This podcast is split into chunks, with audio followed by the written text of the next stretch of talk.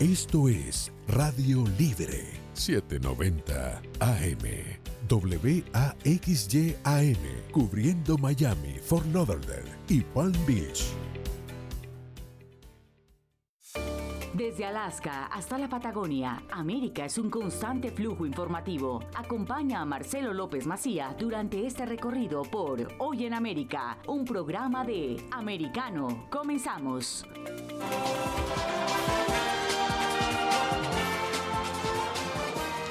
Hola, ¿qué tal? ¿Cómo están? Comenzamos hoy en América por AM790 Radio Libre, por americanomedia.com y ya mismo vamos con los títulos de este día lunes. Pasó un fin de semana muy intenso desde todo punto de vista. Vamos a hablar un poco de lo que muchos suponían que estaba ocurriendo. Finalmente en dos encuestas se ha materializado. Se ha determinado que el país más corrupto y más infeliz del mundo es Cuba. Para muchos es como bañar un pescado, no es ninguna novedad, es algo sabido, pero lo cierto es que son ahora Transparency Internacional, que es una ONG muy prestigiosa, la que lo evalúa como el más corrupto. Transparency Internacional se basa en lo que dicen los gerentes en general que trabajan de compañías internacionales, multinacionales en el sitio, es decir, se busca siempre una opinión que no esté politizada y han determinado que entre los cinco países más corruptos del mundo está la isla, está el régimen, castrista de Cuba. Pero además se hizo otra encuesta donde se miden los ingresos, que en el caso de las pensiones cubanas apenas llegan a los 15 dólares, se mide el índice de libertad, la corrupción y la expectativa de vida, y eso le ha dado a Cuba, que también está entre los cinco peores, entonces más corrupto y más infeliz. 250.000 personas, un cuarto de millón de personas se piensa que este año van a irse de Cuba aproximadamente el 2% de su población. Vamos a hablar también de Elon Musk en algún instante nada más, porque han amenazado a la Unión Europea y también en Estados Unidos con revisar la compra de Twitter, una compra de 44 mil millones de dólares, porque le están pidiendo a Elon Musk que, censure. Concretamente, él desproscribió a todos, eh, Donald Trump, que estaba censurado, muchos seguidores de Donald Trump, hizo lo mismo con Kanye West. Bueno, Kanye West, de alguna manera, el rapero volvió a incurrir en palabras soeces, en términos racistas, antisemitas, y le clausuraron la cuenta, pero él dijo, le voy a dar la chance a todos. La Unión Europea y Estados Unidos podrían llegar a revisar la compra de Twitter si no se pone más duro Elon Musk, quien ha dicho que quiere que sea Twitter el, el campo de debate. Vamos a hablar también de la polémica que hay en Nueva York, porque el alcalde Eric Adams, que es vegano, él es vegano porque tuvo una diabetes muy intensa, muy fuerte, que casi le cuesta la vida, entonces se pasó al veganismo y se curó. Lo cierto es que ahora en las escuelas ha puesto una dieta completamente vegetariana para los escolares y que el viernes es vegana y que quiere extenderla toda la semana. Y los nutricionistas se oponen. ¿Por qué? Porque los chicos, los escolares, los más chicos, eh, deberían ser por lo menos ovo-lacto vegetarianos, es decir, deberían tener proteínas animales. Por ejemplo, de los huevos, por ejemplo, de los lácteos, del yogur, de la leche, de los quesos y que sean solamente veganos en una etapa de formación podría ser complicado, como puede ser para las madres que están gestando y en esto la ciencia es prácticamente unánime. Vamos a hablar de eso y también, ya que estamos en Nueva York, de una epidemia de ratas. Ustedes saben que durante la pandemia se cerraban los locales por cuestiones sanitarias y entonces se comía prácticamente en la vereda. Esto fue bueno para ayudar a bajar el índice de contagio de coronavirus porque uno podía almorzar, desayunar, merendar, cenar al aire libre, pero al hacerlo en la acera, en la vereda, dejaba muchos restos de comida. Las ratas se multiplicaron y están ofreciendo en Nueva York entre 120 mil y entre 170 mil dólares anuales, entre 10 y 15 mil dólares por mes, para quien pueda terminar con este flagelo en la Gran Manzana. Empezamos con lo prometido, vamos a hablar de esta idea de la Unión Europea y de Estados Unidos de revisar la compra de Twitter a Elon Musk en el caso de que no censure eh, rápidamente concretamente a determinado tipo de cuentas. Vamos a hablar con un tecnólogo, con Gustavo Guaragna. Hola Gustavo, ¿cómo te va? ¿Cómo están? Gusto saludarlos nuevamente. Eh, como adelantábamos la semana pasada, parece que Elon Musk sigue manejando eh, a la perfección el discurso, ¿no? la narrativa. Todos, todas las semanas hay un muy buen motivo para que él sea el centro de la escena. Eh, yo me quedé pensando en esta situación de cuando, propusieron la nota de la Unión Europea revisando la compra, este, la fusión, si, eh, este, si, no restablecen una política este, que para algunos es de free speech y para otros es de censura, justamente. Eh, sinceramente, creo, y es una opinión personal, creo que es muy difícil y muy costoso sería este, reversar una transacción ya de por sí complicada y que también en ese hipotético caso, eh, para aquellos detractores de, Elon Musk que suponían que, fue un mal negocio o una mala gestión, bueno, si se reversara sería una situación de ganar para él. Y si no, se, y si no lo obligaran a, revertir la situación, este, también sería una situación de ganar-ganar. Eh, sinceramente no creo que, puedan deshacer la, compra, pero es una, es una opinión ah, eh, que aventuro. Por otro lado, eh, está toda esta cuestión de, revisar y reponer este, las prácticas de, moderación y de, de vigilia en Twitter, que lo único que está haciendo es que está generando cada vez mayor efervescencia y mayor uso eh, en la red, no menor, no menor uso, así como este, hay eh, las grandes marcas en principio están este, saliendo eh, o han salido o han discutido su, participación en la publicidad. Este, en definitiva, si los consumidores siguen estando y volcándose sobre Twitter, no, no, creo que sea algo que se sostenga durante mucho tiempo porque es un espacio, es un canal polarizado como están en este momento todos los canales pero eh, eh, en el cual es muy difícil discernir quién vigila a los vigilantes, ¿no? ¿Quién es el que dictamina eh, o, si se va a dejar todo en manos de algoritmo, el tema de la moderación? es un tema verdaderamente complejo y que ninguna red lo tiene completamente resuelto. Así es, y Elon Musk dijo que va a dar a conocer lo que hizo Twitter cuando él no era el dueño, ¿no? En medio de la campaña, con diarios y medios en, general que están cerca del Partido Republicano, como el New York Post, de, la Gran Manzana, como el Wall Street Journal o como Fox News, ellos habían hecho investigaciones sobre Hunter Biden, sobre el hijo del presidente norteamericano, y esas informaciones fueron censuradas por Twitter eh, de alguna manera Elon Musk dijo que las iba a difundir y esto sería un escándalo político muy grande. Entonces es como que de ambos lados se están amenazando con cuestiones que van a afectar mucho la, política interna, particularmente la Casa Blanca y de Estados Unidos. Sí, eh, no lo olvidemos, digo, es, una cuestión eh, tan antigua que nos podemos remontar a tiempos de Platón en, en la República, en un momento alguien le pregunta a él este, quién va a vigilar este, a los vigilantes y la respuesta casi curiosa que, da es bueno que, hay que darle como una especie de mentira piadosa eh, a, los guardianes, haciéndoles pensar de que son este, mejores que el resto. Eh, y creo que, que su obligación es vigilar y custodiar a, los inferiores. La realidad es que eh, ponerse en ese, en ese rol de, de, dueño de la verdad es este, complejo para cualquier red y justamente eh, me, parece que toda esta cuestión lo que está haciendo es desenmascarando un problema que no tiene, que no tiene una fácil solución. Naturalmente es complejo eh, y que si uno eh, aboga por el, libre pensamiento, el espíritu crítico y demás, este, y de vuelta es una opinión personal, creo que ninguna opinión debería ser censurada. Sí, a lo mejor eh, cualquier cosa que tenga que ver con un llamado a la violencia sobre la opinión de otro o sobre la existencia de otro. Pero un, comentario, los comentarios en sí mismos, no, las personas en sí mismos deberían tener posibilidad de expresarse. Así es, lo que Elon Musk planteó es, bueno, vamos a darle una segunda oportunidad. El presidente Trump todavía no ha tuiteado, él tenía 89 millones de seguidores, era una de las personas con más seguidores en el mundo, no ha vuelto a tuitear, están todos esperando, le han repuesto de alguna manera los seguidores, pero bueno, Kanye West quien volvió a irse al pasto ¿no? y volvió a tener comentarios antisemitas, fue cancelado. Es decir, una nueva chance de ver cómo se, comportan eh, y una nueva chance para decir, bueno, eh, esto va a ser un campo de debate, todo el mundo se puede expresar, pero obviamente que, límites tiene que haber. Exactamente. Y creo que ahí se vio también de que no está todo cancelado, no está destruido, este, Twitter está vivo y creo que más vivo que nunca. Este, y tenemos bastante para ver.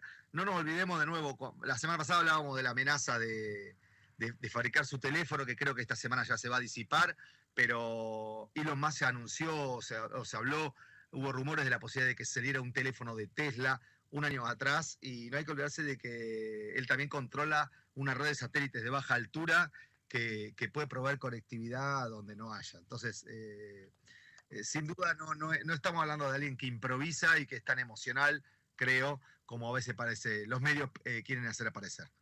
Así es, y la última, en Estados Unidos se da una particularidad de las empresas woke, ¿no? que son las despiertas, son empresas que tienen partidismo, que están cerca de uno o de otro candidato. Esto no pasa en el resto del mundo, pero bueno, hay una serie de empresas wow que se han ido de Twitter particularmente porque lo han visto muy inclinado hacia el republicanismo, a Elon Musk, y esto, insisto, no suele pasar en otra parte del mundo. Business are business es la vieja frase, ¿no? Pero bueno, en Estados Unidos no, no pasa así aparentemente. Sí, coincido. También Elon ha llamado a votar este, por los republicanos, también ha tomado partido, pero de nuevo creo que hay que separar ahí lo que son las personas de lo que son las compañías. Este, y parece, en estos tiempos de ultrapolarización, parece que justamente eso es lo que está, está siendo un cambio en la sociedad como nunca. Este, la intervención de, lo público, de la mezcla de, lo público y lo privado. veremos ahí también el mercado eh, cómo reacciona y cómo recompensa este, este tipo de, intervenciones. ¿no? Gustavo, como siempre, un gran abrazo y muchísimas gracias eh, por todo el aporte. Un gran abrazo. Nos estamos viendo. Gustavo Garagna, que es tecnólogo, insisto, desde la Unión Europea y desde Estados Unidos amenaza a Elon Musk con de alguna manera no darle lugar a lo que fue la compra de Twitter si no pone políticas restrictivas mucho más severas. Es decir, si no cancela a determinados jugadores dentro de Twitter, Elon Musk ha dicho que no y ha subido la apuesta, se la ha subido a Apple, le dijo, miren, si realmente me molesta mucho, voy a sacar mi propio celular, mi propio smartphone, y así lo ha ido haciendo con cada uno de ellos. Por supuesto que esto recién empieza. Vamos a la pausa, muy breve, en un minuto regresamos.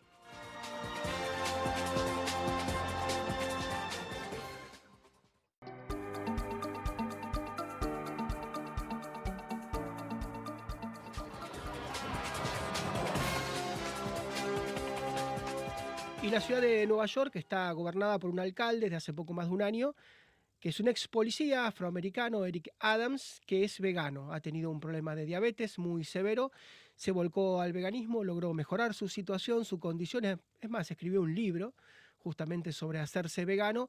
Impuso para los escolares de la ciudad de Nueva York, de las escuelas públicas, que haya una alimentación vegetariana todos los días de la semana pero los viernes son viernes veganos y se podría extender a otros días de la semana.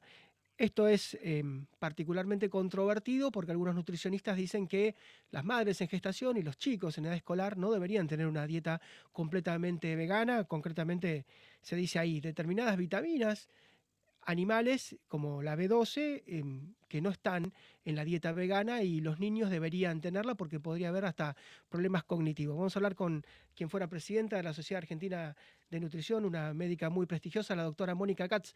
Hola doctora, ¿cómo le va? ¿Qué tal? ¿Cómo están ustedes? Bien, usted seguramente conoce la, historia particular de Eric Adams, de este particular alcalde de Nueva York, y esta idea de una dieta vegetariana de lunes a viernes, pero particularmente los viernes vegana para los chicos, y tratan de extenderla al resto de la semana. ¿Qué le parece eso? A mí me parece que las indicaciones o recomendaciones, y sobre todo en el área infantil, piensen que estos niños serán los adultos de mañana, nuestros, nuestro recambio como ciudadanos del mundo, eh, tienen que ser cuando hay mucha evidencia. Es decir, yo no puedo transformar una idea personal, una práctica personal o una ideología personal en recomendación nutricional sin la evidencia fuerte correspondiente. Esto quiere decir estudios randomizados, controlados, metaanálisis, revisiones sistemáticas que fuertemente apoyen ese patrón, en este caso vegano, para la población infantil porque en este momento hay diferentes sociedades del mundo, inclusive la que yo presidí, que favorecen la alimentación vegetariana, que es leche, huevos, ¿de acuerdo? Eh, no como único patrón, pero sí dicen que se puede adoptar con cuidado.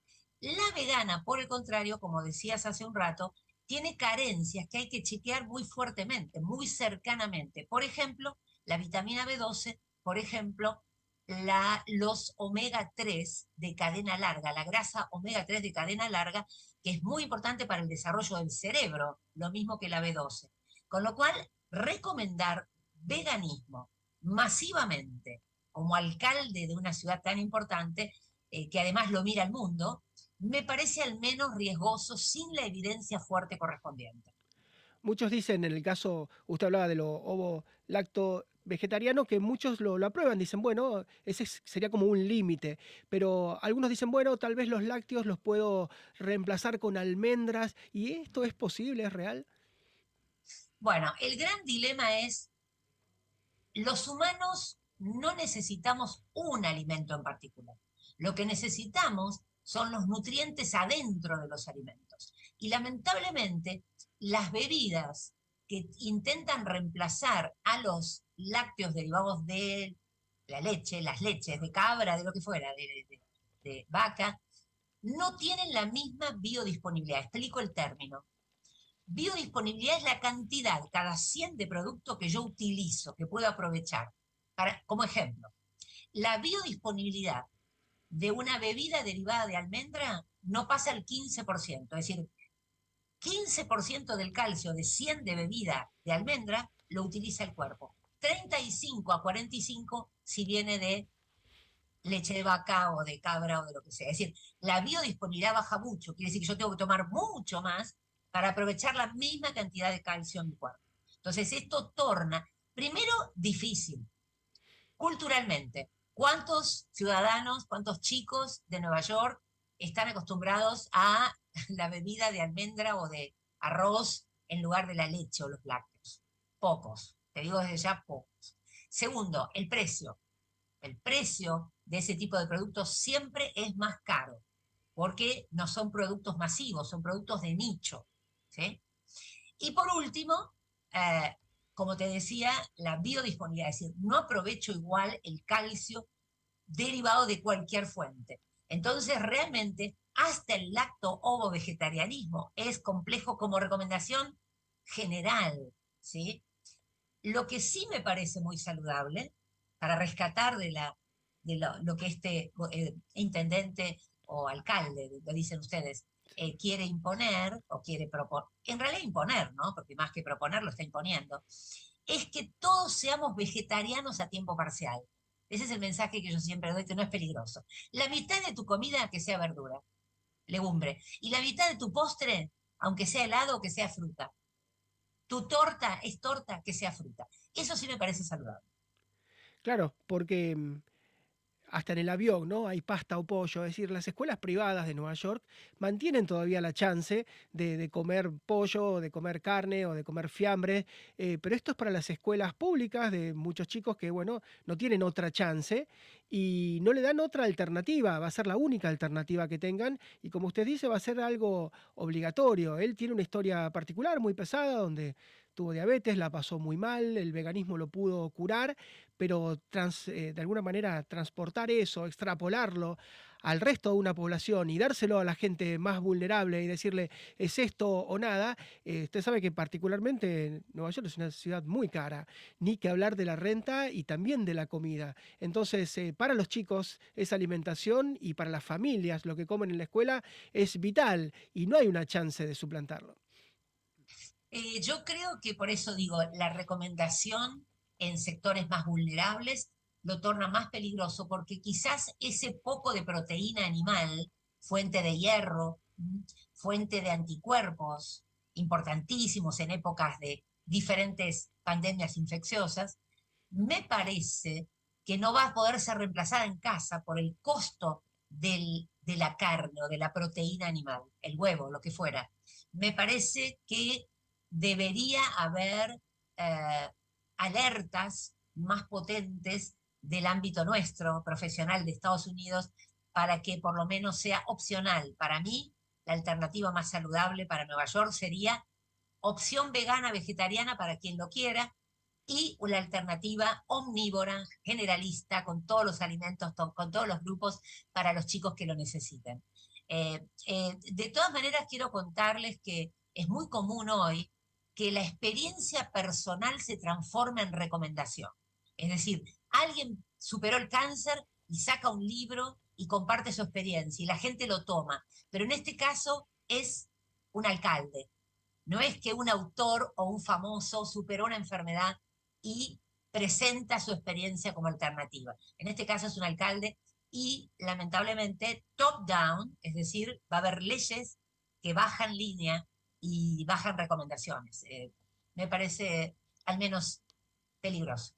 Doctora, y la última pregunta, cuando viene una madre que le dice yo soy vegana, quiere, quiero que mi hijo, que tiene dos, tres, cuatro, cinco, seis años, sea vegano, eh, ¿usted qué le recomienda? ¿La reconvierte? Eh, ¿qué, le puede decir? Porque es una cuestión muchas veces que pasa más por lo filosófico y por lo ideológico que por lo nutricional y lo científico. Absolutamente. Es como decís, eh, la gente adopta patrones veganos, vegetarianos por por razones valiosas para cada uno. ¿eh? Yo respeto los motivos que están detrás. Eh, los que quieran saber un poco más, en, Los Ángeles, en la Universidad de Los Ángeles, hay muchas publicaciones nuevas interesantes que hablan de que el vegetarianismo y el veganismo, más que nada, tienen que ver con armar identidad. Hoy la gente se presenta en vez de soy mamá de, esposa de, eh, profesional de, trabajo en la empresa tal, se presentan yo soy vegano. Es decir, que hoy constituye la identidad. En momentos de incertidumbre, eh, el patrón alimentario, sobre todo vegano, vegetariano, está constituyendo la identidad de la persona, ¿no? Como filosofía de respeto animal, de no usar cuero, no, no comer derivados de animales. Esa parte la respeto absolutamente, así que reconvertir, entre comillas, como lo decías, no es una opción. ¿sí? La opción es, eh, las sociedades del mundo están diciendo que la opción en general, ¿no? Que la opción vegana requiere cuidado cercano de un profesional médico, en este caso pediatra. Estamos hablando de menores de 18 años o 12 años, depende del país. Tanto en Alemania, eh, hay una, un trabajo muy lindo publicado recientemente, como en Holanda, en Bélgica, en Argentina. Y lo que decimos es cuando alguien está con un cuerpo en formación, como un cerebro en formación, eh, es mucho más cuidadoso y más cercano el cuidado que necesita, no la mamá tanto, salvo embarazada, como los chicos eh, que están con un cerebro en formación y necesitan un chequeo para ver qué deficiencias tienen y cómo hay que cubrir esas deficiencias para evitarlas. ¿sí?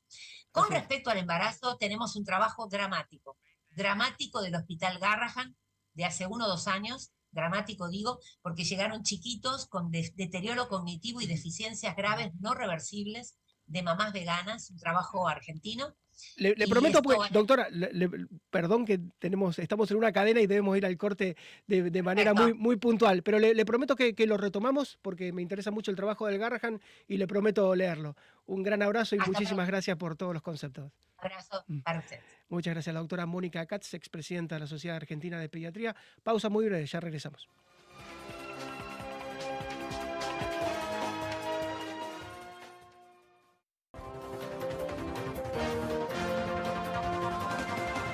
Vamos a redondear el tema de Twitter y de Elon Musk.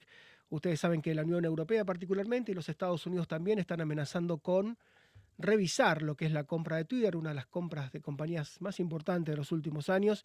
Involucró 44 mil millones de dólares de desembolso por parte del hombre más rico del mundo y, lo más ha sido muy crítico con su propia empresa, con la que acaba de adquirir.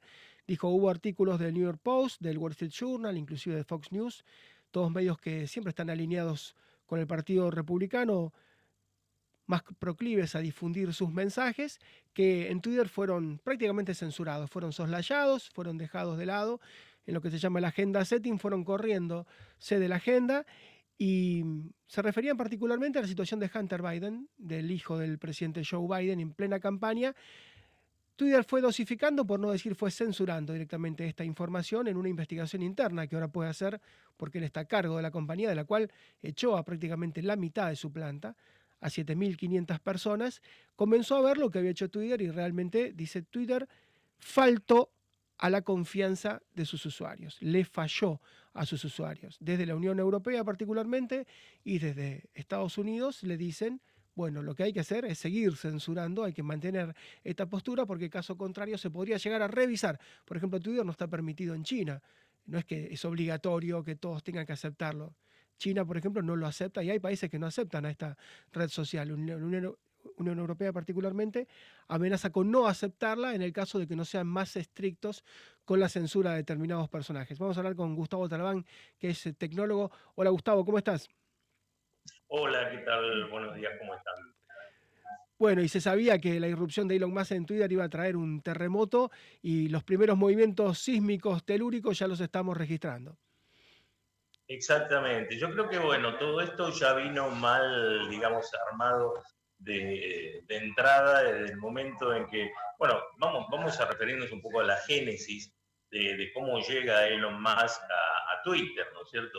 Porque él lo que veía era que no había una red social con este, la libertad que tendría que tener, sumado a las proscripciones que había también en cuanto a, mm, contenido político a ciertas personalidades, este, lo que colmó el vaso por ahí para él fue lo de Donald Trump, que fue separado de la, de la red y dijo directamente, bueno, yo lo que voy a hacer es voy a crear mi propia red, ¿no, ¿No es cierto? O sea, esa fue la primera iniciativa. Después se dio cuenta que no es tan fácil como decir mezclo dos algoritmos y esto ya está funcionando, sino que realmente lleva un tiempo, lleva una, toda una movida, y bueno, dijo voy a salir a comprar algo. Comprar eh, implicaba ver quiénes son los popes del mercado. Las empresas de Zuckerberg obviamente no, no está en la mente de Zuckerberg que estén en venta, y entonces dijo, bueno, vamos a ir por Twitter hizo una oferta, consiguió el dinero, o sea, eh, digamos que estaba todo armado como para que pudiera funcionar aceitadamente como un traspaso simplemente de un dueño a otro.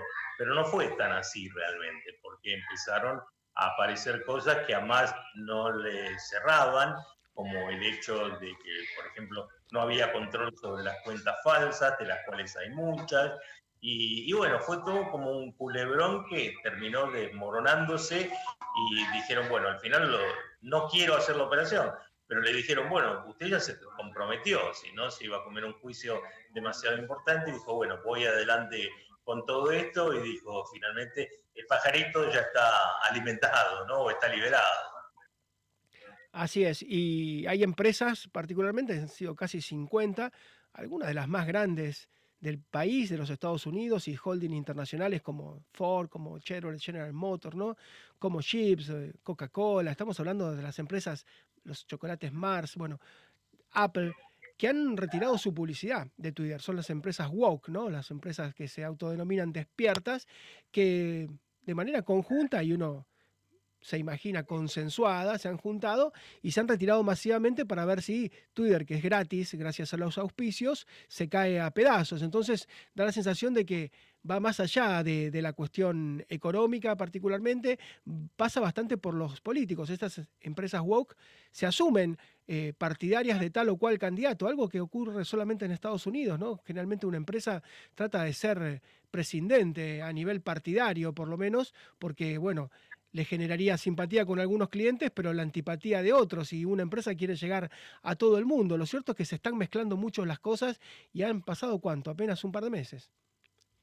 Exactamente. Y respecto a lo que deciden las empresas, es cierto, muchas Fortune 500 que dijeron, bueno, no nos gusta cómo se está comportando esto en el mercado y han empezado a retirarse. También, lo, obviamente, toda la movida de haber echado tanta gente de Twitter, las exigencias que tenía para con los empleados, el hecho de decirles hasta si se tiene que quedar a dormir en la empresa, tienen que quedarse, pero esto tiene que salir adelante. Todo eso hizo que, bueno, este, realmente fuera, parecía el capricho de un chico rico que quería tener su empresa a toda costa, pero no se dio cuenta que hay un montón de factores que actúan por fuera de lo que es este, la infraestructura de la empresa en sí para el afuera y hay adentro muchos factores, ¿no? O sea, hay ingenieros que forman parte de lo que es el core de la compañía en cuanto al diseño que dieron directamente un portazo en solidaridad con muchos que habían sido echados. Entonces, bueno, este, evidentemente Elon Musk se encontró con una avalancha de cosas que creo que no estaba preparado para recibir. Así es. Gustavo, como siempre, un gran abrazo y gracias por tu aporte a tu disposición. Un gran abrazo. Por favor, y cualquier consulta, arroba negro talabán, así me buscan, arroba negro talabán con B corta, en cualquiera de las redes disponible para cualquiera de los televidentes. Arroba negro talabán con B corta. Un gran abrazo, Gustavo. Un saludo de audiencia. Gustavo Talabán es un prestigioso tecnólogo Hay una noticia que muy posiblemente pase desapercibida a esta hora. Al mediodía se está firmando un acuerdo, al mediodía de Buenos Aires, las diez y pico de la mañana en la costa este norteamericana, se está firmando un acuerdo entre Estados Unidos, entre el embajador Mark Stanley en Argentina, con Sergio Massa, que es el ministro de Economía, con las máximas autoridades de la Casa Rosada, la sede del gobierno argentino. Y es un acuerdo donde se van a intercambiar ambos gobiernos información sobre las inversiones. ¿no? Particularmente al gobierno argentino le conoce, le, le interesa mucho saber cuáles son las inversiones argentinas en Estados Unidos. ¿Y qué es lo que esto tiene de particular? Ustedes saben que Argentina, a diferencia, por ejemplo, de Uruguay y de tantos otros países, si usted ahorró dinero, pagó todos sus impuestos, pero le quedaron 200, 300 mil dólares, 500 mil dólares, un millón de dólares, y quiere ir a comprar una propiedad en Miami, por ejemplo, a Detroit, a cualquier ciudad, va y lo hace. En el caso de Uruguay, usted ya no tiene que pagar más impuestos, porque Uruguay le dice, bueno, si usted ya pagó los impuestos y esa, plaza esa plata es suya, haga lo que quiera. Bueno, Argentina no. Argentina esos bienes les vuelve a cobrar todos los años, bienes personales. Si usted tiene una casa en Washington, bueno, tiene que pagar en Argentina. Y la persona dice, pero mire, si la plata es mía, si ya pagué los impuestos, ¿por qué tengo que pagar de nuevo? Muchos se van directamente a Uruguay y ponen un domicilio fiscal en Uruguay y otros directamente no lo declaran porque le parece muy injusto. Si la plata está en blanco, ¿por qué tengo que seguir pagando en Argentina por un bien que yo lo compro en Estados Unidos? ¿Pero por qué? Porque si compro un bien en Argentina, hace tres años valía 100 mil dólares, después 80 y ahora vale 50 mil dólares. Entonces nadie quiere comprar una casa, un departamento en Argentina porque los bienes se deprecian, porque hay una inflación galopante, porque se devalúa permanentemente la moneda y porque las cosas valen cada vez menos. ¿Qué es lo que está ocurriendo? Que Estados Unidos le va a dar a Argentina un listado de todos los que han invertido. ¿Usted se imagina que Suiza le dé a cualquier país un listado de los que invierten en Suiza en sus bancos, o que Uruguay lo haga. No, no lo hacen. Porque si usted deposita en un país el dinero, salvo que haya una orden judicial, un exhorto, y entonces sí, los suizos o los uruguayos le contestan, no tienen por qué contestar. Porque el que fue a, invertir en Estados Unidos fue, invirtió y de repente el gobierno de Joe Biden está haciendo algo muy particular, no ver nadie que quiera volver a invertir en Estados Unidos. Esos dineros se los llevarán a Brasil, a México, a cualquier lado, un paraíso fiscal, pero no van a volver a invertir en propiedades norteamericanas porque darle ese material a un gobierno populista y tan complicado como el de Argentina es eh, fomentar la extorsión. Ahora el gobierno argentino va a tener datos de un montón de gente a la cual va a poder apretar, va a poder extorsionar. Muchos de esos son políticos, muchos son empresarios, los va a tener al salto por un bizcocho y va a hacer lo que quiera con ellos. Y no es la primera vez que pasa con el gobierno de Joe Biden. Desde que está Joe Biden, ha girado prácticamente todo Sudamérica y buena parte también de Centroamérica hacia gobiernos de izquierda. Pasó en Perú con Castillo, pasó en Chile con Boric, pasó mm, en Colombia con Petro, pasó en Lula con Brasil porque el gobierno Joe Biden termina ayudando a los populismos. En este caso está ayudando al populismo argentino. Darle al gobierno de Cristina Kirchner, al gobierno del Frente de Todos, semejante nivel de información se está firmando a esta hora, es darle una bazuca con la cual va a poder disparar sobre la oposición, sobre los políticos, sobre los jueces y sobre quien quiera muy difícilmente pueda pedirle en el futuro que alguien invierta en Estados Unidos bajo estas condiciones. Hacemos la pausa muy breve, regresamos en un minuto nada más.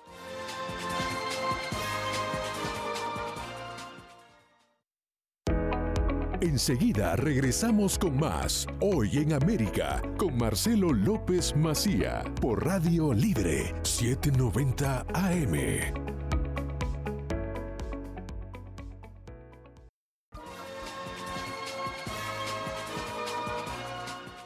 Bueno, y redondeamos lo que decíamos antes de la pausa. Uno puede preguntarse, bueno, ¿y qué le importa a Estados Unidos si un país como Argentina de repente tiene gente que compra bienes fuera del país y hoy tiene que declararlos? Bueno, ¿qué le puede importar a Estados Unidos? Le debería importar por dos cuestiones. La primera cuestión porque hay un montón de inversiones que ya no van a ir latinoamericanas a Estados Unidos. Si Estados Unidos da la lista de todo el que compra un bien inmueble, por ejemplo, hay cientos de miles de casas compradas por latinoamericanos. Si con cada país va a ser lo mismo y va a violar el, secreto fiscal, bueno, muy posiblemente la gente invierta en otro lugar, invierta en México, invierta en Europa o en, Madrid, por ejemplo, se ha vuelto la nueva Miami. Se vaya la gente dinero a, a Madrid, invierta allá. Pero hay otra cuestión que es muy importante para destacar. Todos estos regímenes populistas terminan expulsando gente hacia los Estados Unidos. Si usted va a Miami y va a escuchar el acento argentino en cada calle, el acento venezolano en cada calle, va a encontrar un montón de nicaragüenses y ni que hablar de cubanos. Entonces, cuando usted termina favoreciendo a los populismos, termina pegándose un tiro en el pie, porque la gente huye de los populismos. En el caso de Venezuela, se fueron 7 millones de personas casi la cuarta parte de su población, de los cuales muchos, más de medio millón, ha terminado en Estados Unidos. En el caso de Nicaragua se van también al gran país del norte, en el caso de México, cuando Andrés Manuel López Obrador no pudo cumplir con sus promesas, en el caso de Argentina y en el caso de un montón de países, en este caso ahora de Chile, y va a pasar lo mismo con Colombia, terminan yéndose a Estados Unidos porque no quieren vivir en el populismo, porque no quieren vivir con restricciones de todo tipo a nivel económico, a nivel político, a nivel social, a nivel de prensa no quieren vivir bajo el populismo. Y lo cierto es que la administración de Joe Biden lo que ha hecho es la multiplicación del populismo en América Latina. En apenas dos años, no llegan ni dos años de gobierno, han girado regímenes como el de Chile, como el de Perú, como el de Colombia, como el de Brasil, ha ayudado al de Argentina, es decir, al de Bolivia. No es gratis todo esto. Usted ayuda al populismo y el populismo termina yendo contra la gente. Esa gente se escapa y particularmente va a Estados Unidos, que hoy no sabe cómo hacer entre las medidas laxas que tiene de inmigración y entre esto de fomentar y de ayudar a países que terminan teniendo regímenes que van en contra de la gente, lo único que logra es que después no los puede parar. Y tiene Arizona en llamas, y tiene Texas en llamas, y tiene Nuevo, Nuevo, México en llamas, y tiene California en llamas, y no sabe qué hacer con tantos inmigrantes. ¿Por qué lo hace? ¿Por qué darle al gobierno argentino la chance de saber qué persona se llevó plata del país legalmente? Cuando se sabe que muchos son empresarios, muchos son políticos, muchos son jueces, muchos son personas que tienen influencia en la vida política argentina.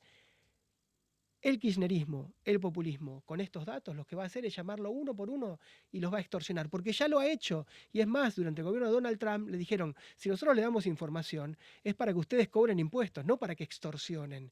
Y lo cierto es que le están dando una lista de oro, le están dando una lista de oro para que llamen uno por uno y que todo el mundo se, se ponga alineado en un año electoral. El año próximo es un año electoral donde se decide el recambio nada menos que del Poder Ejecutivo Nacional.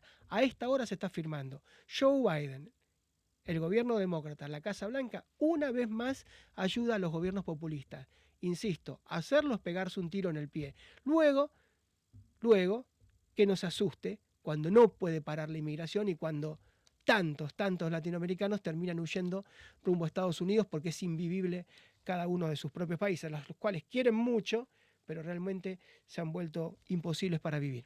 Vamos a María Rita Figueira porque hay otros países también muy extraños, ya son más de una decena, ahora se incorpora aparentemente Indonesia, Indonesia, está a punto de aprobar el Parlamento de Indonesia, darle cárcel efectiva de hasta un año de prisión a los infieles. Y son ya casi una decena de los países en el mundo que hacen esto. Hola María, ¿cómo estás? ¿Qué tal, Marcelo? Sí, eh, este espacio habitualmente es para descomprimir un poco, para descontracturarnos. No es este caso ni es este tema porque nosotros que tenemos una mirada occidental, que nosotros vivimos en democracias republicanas o parlamentarias y no son perfectas, obviamente, claro que no, la religión es importante, pero cuando observamos, reitero, con mirada occidental a estos países, realmente nos hace sufrir. Indonesia espera que el Parlamento justamente apruebe ahora un nuevo código penal que castigaría el adulterio con un año de prisión efectiva y también cohabitar antes del matrimonio, algo impensado en nuestros países, en Europa, en Latinoamérica, y realmente nos llama la atención. En Somalia, por ejemplo, la Sharia o, Sharia, que es, sería el sistema legal del Islam, eh, se aplica de una manera tan dura y, realmente por eso nos parece cruento, porque recordamos en un caso en el 2008, eh, una niña de 13 años, eh, una niña de 13 años fue lapidada por 50 militares y cuando la desenterraron, como aún estaba viva, la volvieron a lapidar. O sea, son casos que nosotros no podemos entender, que nos cuesta creer y donde el adulterio es penado, a veces con cárcel, a veces con castigos corporales. eh, realmente llama la atención. Nosotros pensamos que hay otros países, como por ejemplo Irán, donde el Código Penal eh, que disponía justamente la descripción de lo que era la lapidación, hasta hablaba del tamaño de las piedras, si bien en el año 2002 en una directiva judicial logró suspender esto, igual hay jueces que lo siguen aplicando ¿por qué? porque no se tradujo en ley. Eh, muchas veces depende de hombres y mujeres, en el caso de hombres con cuatro testigos ya está, en el caso de una mujer este, no, no basta solo con esto, sino es mucho más duro para el sexo femenino. Egipto es el lugar paradisíaco, uno de los lugares más turísticos del mundo, también tiene una diferencia abismal. El hombre solamente es considerado adúltero cuando es dentro de su domicilio, fuera de él no. En cambio la mujer en cualquier lugar y con cualquier persona y tiene eh, castigo de cárcel.